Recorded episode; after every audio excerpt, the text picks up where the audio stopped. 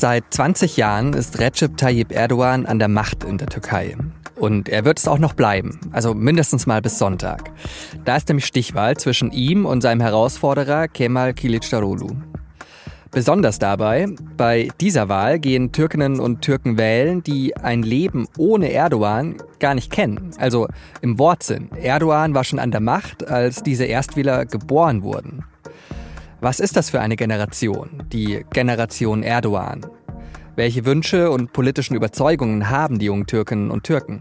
Und vor allem, wie wird das die Wahl beeinflussen? Darüber habe ich mit Autorin und Journalistin Chidem Akiol gesprochen. Und es geht wie immer am Wochenende auch um alles, was diese Woche sonst noch wichtig war. Sie hören auf den Punkt, einen Podcast der Süddeutschen Zeitung. Ich bin Johannes Korsche. Schön, dass Sie dabei sind.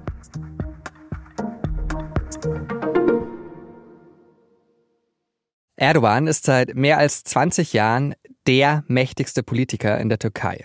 Es gibt also Wählerinnen und Wähler, die bei der Stichwahl an diesem Wochenende ihre Stimme abgeben und noch nicht geboren waren, als Erdogan zum ersten Mal eine Wahl in der Türkei gewonnen hat. So klang Erdogan damals, am Abend seines Wahlsiegs im November 2002. Er verspricht da unter anderem eine Politik, die die Lebensstile aller Bürgerinnen und Bürger respektiere und ein Wirtschaftsprogramm, das die Türkei in die Welt integrieren soll. Mehr als 20 Jahre ist dieser Abend jetzt her und um mal ein Gefühl dafür zu bekommen, wie lang das ist, also auch so im politischen und demokratischen Betrieb, achten Sie mal darauf, wer den damals frisch ernannten türkischen Ministerpräsidenten bei seinem ersten Deutschlandbesuch in diesem Amt vorstellt. Meine Damen und Herren, ich habe mich sehr gefreut, den türkischen Ministerpräsidenten, Herrn Erdogan, erneut in Berlin begrüßen zu können. Es ist sein erster Besuch in Berlin in dieser Funktion. Ja, Gerhard Schröder war damals noch Bundeskanzler. Das ist also schon eine politische Ewigkeit her. Und wenn Sie die Entwicklung interessiert, die Erdogan seitdem als Politiker so genommen hat, da empfehle ich Ihnen die Doppelfolge unseres Recherchepodcasts Das Thema, die genau das nachzeichnet. Sie finden die Folgen in den Shownotes verlinkt. Aber für diese Ausgabe von Auf dem Punkt ist vor allem eines wichtig das ist so lange her, dass inzwischen in der Türkei eine Generation erwachsen geworden ist, die das gar nicht anders kennen, ihr Land ohne Erdogan an der Spitze. Die Generation Erdogan. Und Teil dieser Generation sind eben auch die etwa 5 Millionen Erstwählerinnen und Erstwähler. Wie blickt diese Generation auf ihr Land und auf Erdogan? Und welche Rolle wird das bei der anstehenden Wahl spielen? Das habe ich Chidem Akyol gefragt. Sie ist Journalistin und Sachbuchautorin und hat unter anderem das Buch Generation Erdogan und aktuell Die gespaltene Republik, die Türkei von Atatürk bis Erdogan geschrieben. Hallo Frau Akiol, ich will ja mit Ihnen vor der Stichwahl über die Generation Erdogan sprechen. Aber erstmal noch ganz allgemein gefragt, wie würden Sie denn diese Generation der um die 20-Jährigen so beschreiben? Also was ist denen besonders wichtig? Das lässt sich natürlich so einheitlich nicht beantworten, weil das ist ja keine homogene Gruppe und äh, das ist nicht anders als zum Beispiel in Deutschland. Aber was diese Generation unterscheidet, ist, dass sie mit ungewohnt politischer Stabilität aufgewachsen ist. Denn äh, das ist tatsächlich auch ein Erfolgsgeheimnis von Erdogan. Er hat äh, die Ära der wackeligen Koalitionsregierungen beendet und sie sind in einer ungewohnt wirtschaftlich starken Türkei aufgewachsen, diese Generation. Das heißt, diese Generation hat auch äh, genau dieselben Wünsche und Träume wie äh, andere äh, Jugendliche in anderen europäischen Ländern auch. Sie äh, möchten bei Zara shoppen gehen, bei H&M, bei Mango, machen das auch. Sie haben die Möglichkeit dazu, möchten am Wochenende ins Ausland fliegen, möchten da Party machen und können sich das auch teilweise leisten. Es ist eine Generation, die äh, nicht mehr so religiös ist, nicht so religiös, wie Erdogan sich das immer wieder wünscht. Also er spricht ja auch immer davon, eine religiöse Generation heranziehen zu wollen. Das ist ihm nicht gelungen. Es gibt auch Studien dazu. Das heißt, es ist insgesamt eine ähm, sehr dynamische und sehr moderne Generation, die eigentlich dem Präsidenten gegenüber laut Studien eher abgeneigt ist, mehrheitlich. Jetzt haben Sie gerade ja auch schon gesagt, die sind mit Erdogan aufgewachsen, die kennen es gar nicht anders, politische Stabilität. Wie merkt man das denn äh, bei denen, äh, auch wenn man ins Politische guckt? Also sind die politisch interessiert, bringen die sich politisch ein oder ist es eher eine politikabgewandte Generation? Also was in der Türkei zu beobachten ist, ähm, viel stärker als wir es zum Beispiel aus Deutschland kennen, ist eine viel wesentlich aktivere Zivilgesellschaft. Und äh, es werden auch soziale Netzwerke viel aktiver genutzt, als wir es zum Beispiel aus Deutschland kennen. Also Twitter ist ein Beispiel, Instagram, äh, Facebook natürlich auch noch, auch wenn das mittlerweile auch schon überholt ist. Das liegt natürlich aber auch daran, dass der Großteil der Medien äh, von der Regierung kontrolliert wird. Also hat auch äh, diesen äh, negativen Aspekt. Und politisch interessiert ja, weil in der Türkei ist alles politisch. Also das ganze Leben besteht eigentlich aus Politik. Man kann diesem Thema nicht ausweichen. Deswegen muss man eigentlich auch äh, politisch mitdenken, ist auch beteiligt, ob direkt oder indirekt. Ein Beispiel ist die Frauenrechtsorganisation, die seit Jahren unter Druck stehen, aber nie aufhören, für ihre Rechte und für die Demokratie zu kämpfen. Und ich finde, was das anbelangt, ist die Türkei eigentlich auch ein Vorbild für andere Länder in der Region. Ist denn gerade, wenn man sich anschaut, wie die junge Generation auf Erdogan blickt, ist dieser Politiker Erdogan auch so für diese junge Generation mit dem wirtschaftlichen Aufstieg verbunden, wie das bei den älteren Wählern in der Türkei ja der Fall ist? Die Eltern haben natürlich noch eine andere Türkei in Erinnerung. Die Eltern haben die Türkei in Erinnerung, wie ich schon eingangs erwähnt habe, der wackeligen Koalitionsregierungen. Es gab äh, Jahre in der Türkei, da gab es zwei oder drei Koalitionen pro Jahr. Also weil es so zerstritten war, das Parlament, weil die Parteien überhaupt nicht miteinander konnten. Und es gab regelmäßig Militärputsche. Das konnten sich junge Menschen, die das Jahr 2016, die ähm, gescheiterte Revolte erlebt haben in der Türkei, ja eigentlich gar nicht mehr vorstellen. Das kannten die aus den Geschichtsbüchern. Das kannten die aus den Erzählungen ihrer Eltern. Das heißt, sie sind Erdogan auf eine andere Art und Weise verbunden. Mit ganz anderen Erinnerungen und mit ganz anderen Erfahrungen. Und die Eltern sind oftmals auch, weil sie halt diese Erfahrungen haben, weil sie diese Erinnerungen haben, Erdogan doch eher zugeneigter oder der AKP oder der MHP, der ähm, Koalitionsregierung, weil sie das halt auch mit Stärke verbinden, mit Stabilität, mit wirtschaftlichem Aufschwung. Und die Jugend verbindet die äh, Regierung dann auch eher mit Bevormundung. Also Erdogan, äh, der dann halt sagt, kein Alkohol. Eidern solle das Nationalgetränk sein. Oder der versucht, Frauen vorzuschreiben, wie viele Kinder sie bekommen sollen. Der die ähm, LGBTQ-Bewegung verdammt und diskriminiert. Und für die Eltern sind das Randaspekte. Es ist nicht in erster Linie das äh, Wesentliche. Für die Jüngeren aber schon. Sie fühlen sich von oben herab, ja, als es wird versucht, über sie zu bestimmen. Mhm. Also sie wünschen sich mehr Freiheit sozusagen und bekommen die dann nicht von der AKP und von Erdogan. Nein, ganz im Gegenteil. Ich habe für mein aktuelles Buch mit einem äh, jungen Mann gesprochen, der äh, aber an den Gezi-Protesten teilgenommen hat und seine Familie, seine Mutter, die war zum Beispiel dagegen, dass er daran teilnimmt. Und er ist jemand aus der Finanzindustrie, also eher ein konservativer Job und ähm, ist aus dem Job ausgestiegen.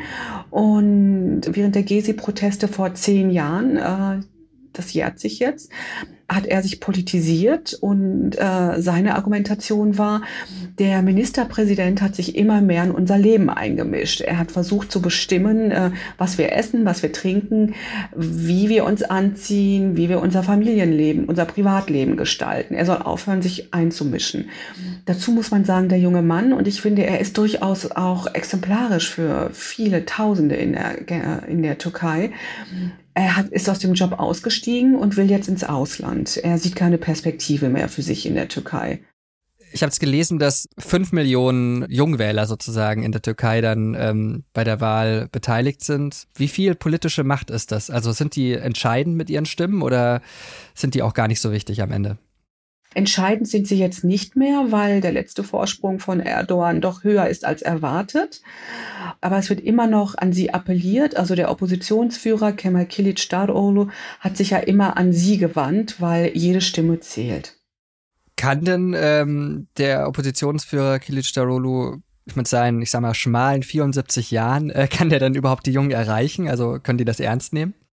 Erdogan ist ein bisschen jünger als er. Erdogan ist 69 und äh, es gibt ja keine Alternative. Es gibt ja keine äh, junge Alternative. Ähm, es gibt keinen äh, frischen Wind in der äh, türkischen Politik. Das stimmt. Und aus diesem Grund hat Kilit Stadeoğlu auch eine Positivkampagne gefahren. Also er hat ja immer ein Herzchen mit seiner Hand geformt und äh, versucht, ähm, diesem Populismus aus dem Weg zu gehen, mit der die Regierung ja ganz klar Politik macht. Und zum Beispiel diese Herzchenkampagne, die äh, habe ich zunächst ein bisschen belächelt und Freunde von mir aus Istanbul haben erzählt, Kollegen, Journalisten, dass das eigentlich sehr gut ankam bei den Menschen, vor allem bei den Jungen, weil das mal endlich weggekommen ist von diesem ganzen üblen Populismus und auch Rassismus und auch von der ganzen Hetze. Ja, also er hat es schon geschafft, sie anzusprechen. Und Kilic Stadeolo ist auch niemand, der versucht, den Menschen vorzuschreiben, was sie essen, trinken oder anziehen sollen oder wie sie ihr Familienleben gestalten sollen. Was wären denn Themen, die gerade junge Menschen interessieren, gerade in, in der Türkei? Also das wichtigste Thema ist tatsächlich auch für die Jungen die Wirtschaft, denn die Jugendarbeitslosigkeit ist hoch in der Türkei, die Arbeitslosigkeit insgesamt ist hoch in dem Land und den Menschen fehlt es einfach an Perspektiven. Sie wissen einfach nicht, wie es weitergehen soll. Und ich war selbst im Januar in Istanbul zuletzt und war erschrocken über die hohen Preise und äh, es ist mir ein Rätsel, wie die Menschen eigentlich ihren Alltag bewältigen. Und das war noch vor dem verheerenden Erdbeben. Das heißt, die Situation hat sich nochmal zugespitzt danach. Deswegen, es geht um die Wirtschaft. Das ist das entscheidende Thema.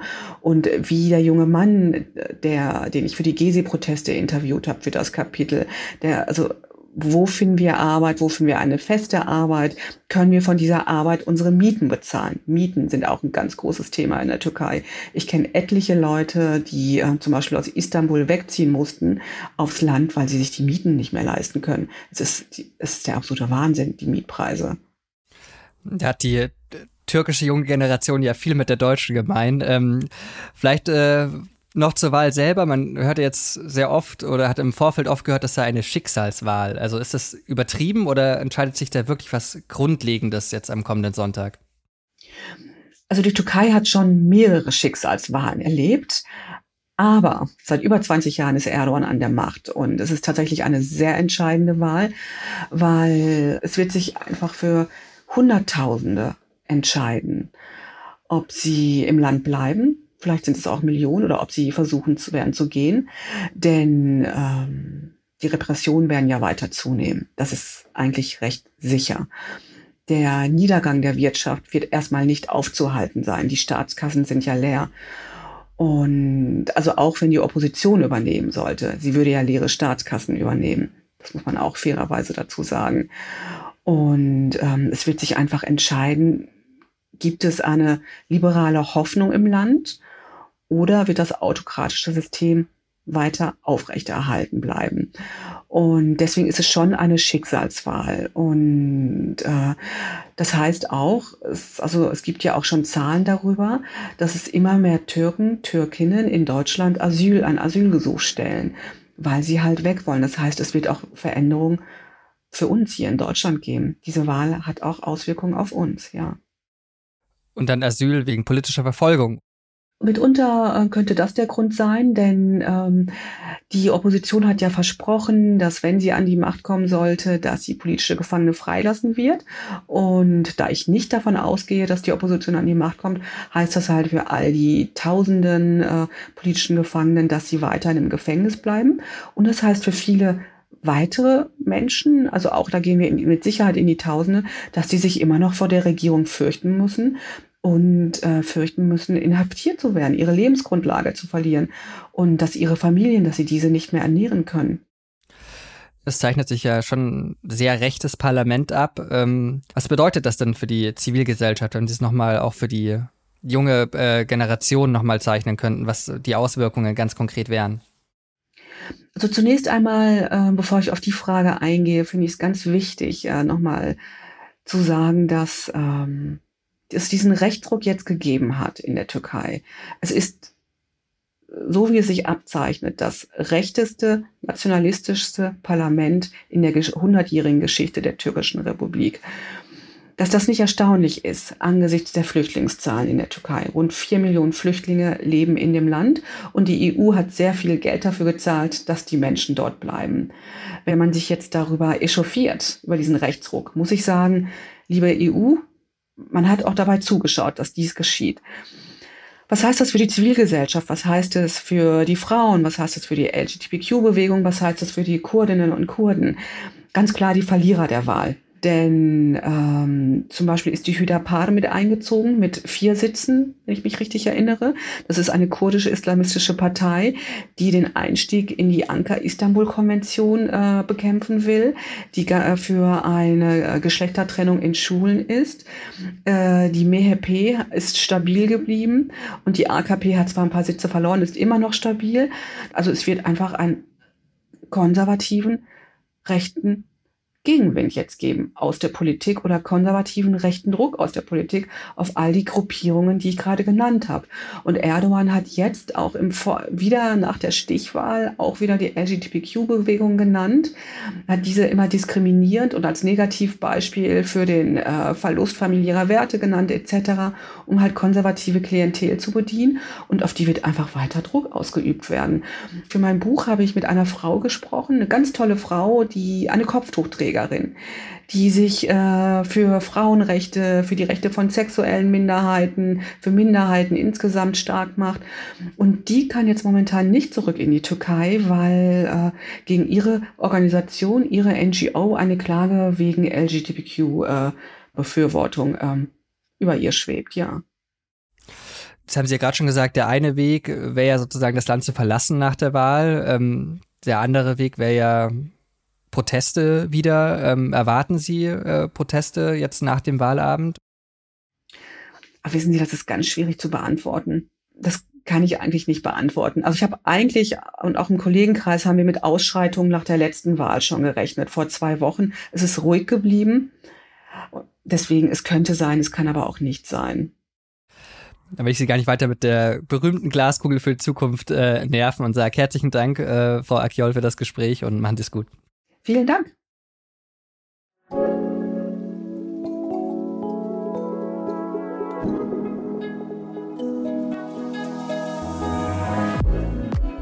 Um das Klima und damit unsere Lebensgrundlage zu schützen, dafür gibt es ein paar sehr wichtige Bereiche, die klimaneutral werden müssen. Und um einen geht es bei der guten Nachricht aus meiner Woche, um Energie. Denn da passiert laut Schätzungen der Internationalen Energiebehörde gerade in diesem Jahr etwas sehr Erfreuliches. Zum ersten Mal wird demnach mehr Geld in Solarenergie investiert, als für die Ölproduktion ausgegeben. Und auch in der Gesamtbilanz sieht es immer besser aus, denn es fließt sogar insgesamt mehr Geld in klimafreundliche Energie als in fossile Brennstoffe.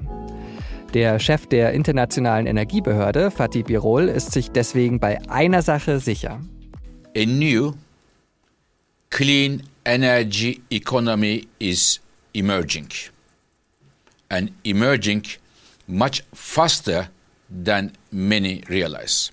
Und ich hoffe, dass er da recht hat. Vor allem bei der Geschwindigkeit, in der so eine saubere Wirtschaft entsteht. Denn noch, und das ist dann schon ein Wermutstropfen in den gute Laune Energiemix, noch liegen die weltweiten Investitionen in fossile Energien deutlich über dem, was das Pariser Klimaabkommen für eine klimaneutrale Welt im Jahr 2050 vorsieht.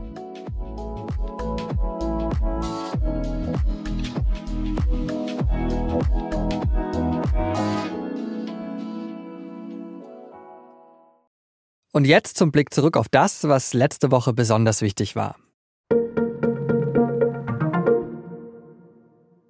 Die 15 Hausdurchsuchungen, die heute Morgen stattgefunden haben, haben alle Unterstützer der letzten Generation hart getroffen. Sie machen uns Angst. Aber wir dürfen nicht in dieser Angst verharren. So hat die Aktivistin Emme van Baalen von der letzten Generation auf die Razzien an diesem Mittwoch reagiert. Die Wohnungsdurchsuchungen hatte die Generalstaatsanwaltschaft München veranlasst. Die Razzien fanden in mehreren deutschen Städten statt. Der Staatsanwaltschaft geht es um die Frage, ob es sich bei der letzten Generation um eine kriminelle Vereinigung handelt. Das Bruttoinlandsprodukt ist im ersten Viertel dieses Jahres um 0,3 Prozent gesunken. Das hat das Statistische Bundesamt bekannt gegeben. Damit ist das BIP zum zweiten Mal in Folge gesunken und das bedeutet, dass Deutschland offiziell in eine Rezession gerutscht ist. Warum das gerade jetzt ein besonders großes Problem ist, hat Marcel Fratscher, der Präsident des Deutschen Instituts für Wirtschaftsforschung im ZDF, so erklärt. Äh, viele Menschen haben deutlich geringere Lohnsteigerung gehabt, als die Inflation war. Viele haben real Lohnverluste von drei, vier Prozent gehabt. Und das erklärt, ähm, wieso die wirtschaftliche Lage sehr ernst ist. Wir sehen einen Rückgang des privaten Konsums, weil eben viele Menschen die, ihren Konsum deutlich einschränken müssen. Diese Woche ist es in einer ukrainisch-russischen Grenzregion zu Kämpfen gekommen. Aber auf der russischen Seite der Grenze, in der Region Belgorod.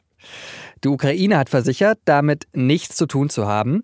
Zwei russische Anti-Putin-Organisationen sollen dafür verantwortlich sein. Ein Sprecher der wohl beteiligten Freedom of Russia Legion hat einem CNN-Reporter zu den Angriffen das hier gesagt. Uh, uh, es sei ein großer Erfolg gewesen und es sei dabei einerseits darum gegangen, Informationen zu sammeln und andererseits darum, einen Propagandaerfolg im Internet zu landen.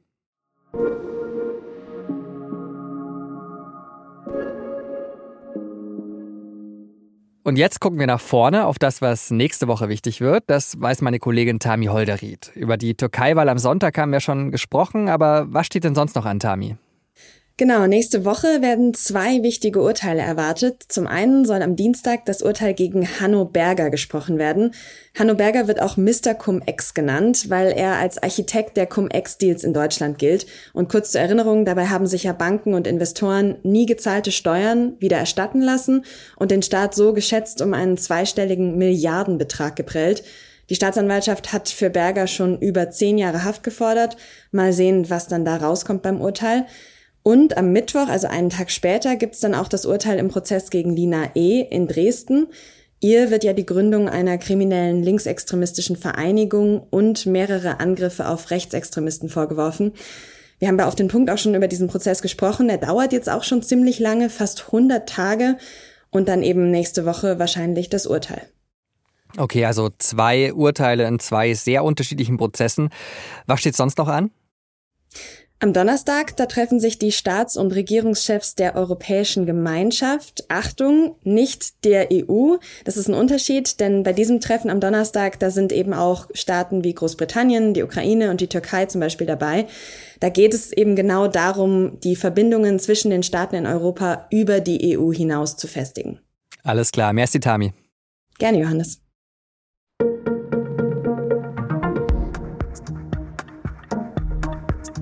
Es gibt ja diese Sängerinnen und Sänger, von denen man denkt, dass man sie kennt. Tina Turner war für mich zum Beispiel ganz lange einfach nur Schublade auf, 80s Rock. Und damit ehrlich gesagt nicht so meins. Bis ich dann vor ein paar Jahren zum ersten Mal River Deep Mountain High aus dem Jahr 1966 gehört habe.